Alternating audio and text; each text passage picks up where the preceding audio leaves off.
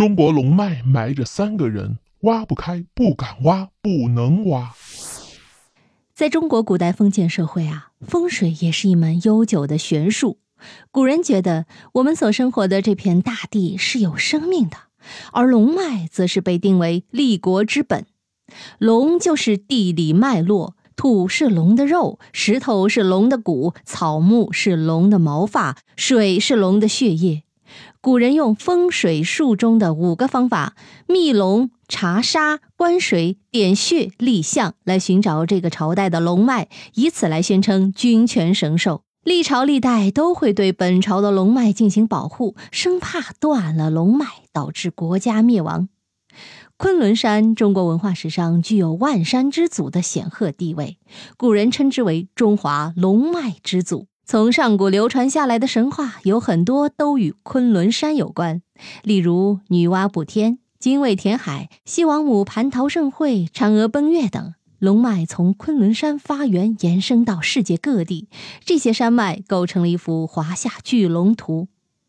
西方学者认为啊，中国是一条沉睡的巨龙，一般龙脉灵气聚集之地都是皇陵最佳选择之地，也就是风水宝地了。神奇的是，有三座皇陵，一个挖不开，一个不敢挖，一个不能挖。哎，分别是哪三座呢？来看第一座挖不开的乾陵。乾陵在考古界有着“三峡工程”之称，是唐高宗李治和武则天的合葬墓。它位于陕西省咸阳市乾县县城北部六公里的梁山上。在中国历代帝陵中，乾陵是最特殊的一个。它采用因山为陵的建造方式，陵区仿造都城长安城建制，规模庞大，有着无数奇珍异宝，装满了盛唐时期最值钱的宝贝。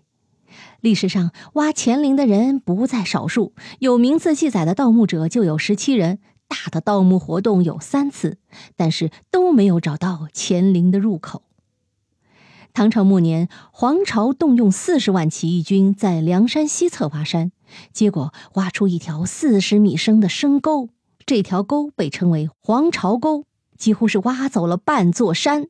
但是因为没有懂乾陵结构的人，结果挖错方向，空手而归。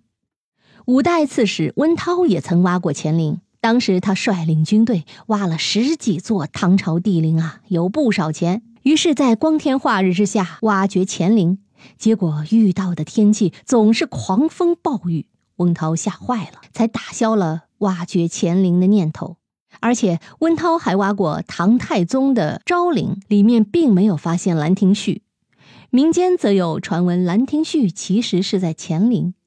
民国初年，孙连仲以军事演习为幌子，用一个师的兵力。挖掘乾陵，用炸药炸开了墓道旁的三层岩石啊！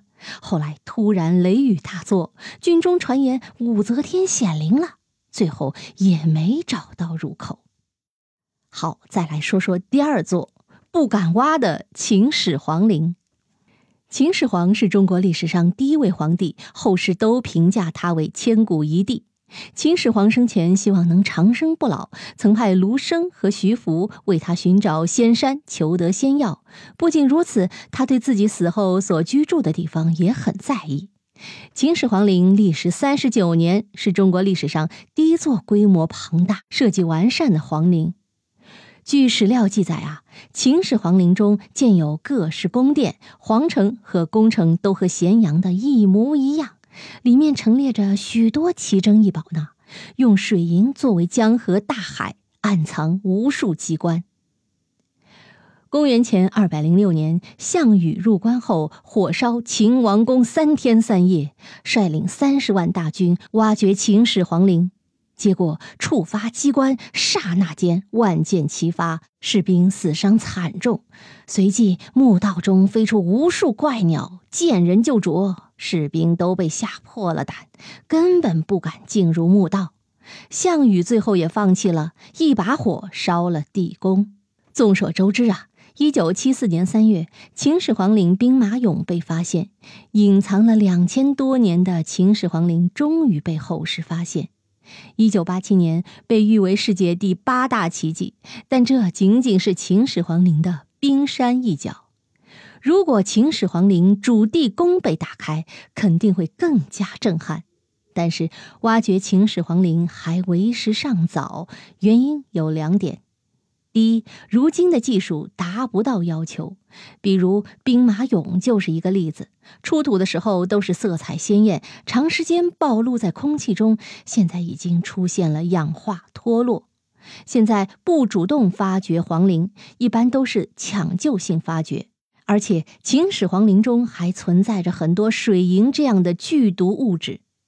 第二，无论是从民族心理、民族情感。还是从尊崇先人的角度，或是风水角度看，都不应该打开秦始皇陵。好，再来看第三座不能挖的黄帝陵。黄帝陵位于陕西省延安市黄陵县城北桥山，是中华民族始祖轩辕皇帝的陵寝，并且有着“天下第一陵”的美称，也是《史记》中唯一记载的黄帝陵墓。炎帝和黄帝都是我们的祖先，他们是中华儿女的文明始祖。我们身为炎黄子孙，自然是不能去挖掘自己祖宗的陵墓。几千年以来，黄帝陵香火不断，历朝历代的帝王都会去黄帝陵祭祀修缮，用于举行国家祭奠。近现代也有很多领导人亲笔祭文和题词。黄帝陵是所有华夏儿女的精神寄托，是对祖先的尊重。很多人都会去祭拜，没有人愿意去动他的一分一毫，更别说盗墓了。好，密室里的故事，探寻时光深处的传奇，募娟为您讲述。下期咱继续揭秘。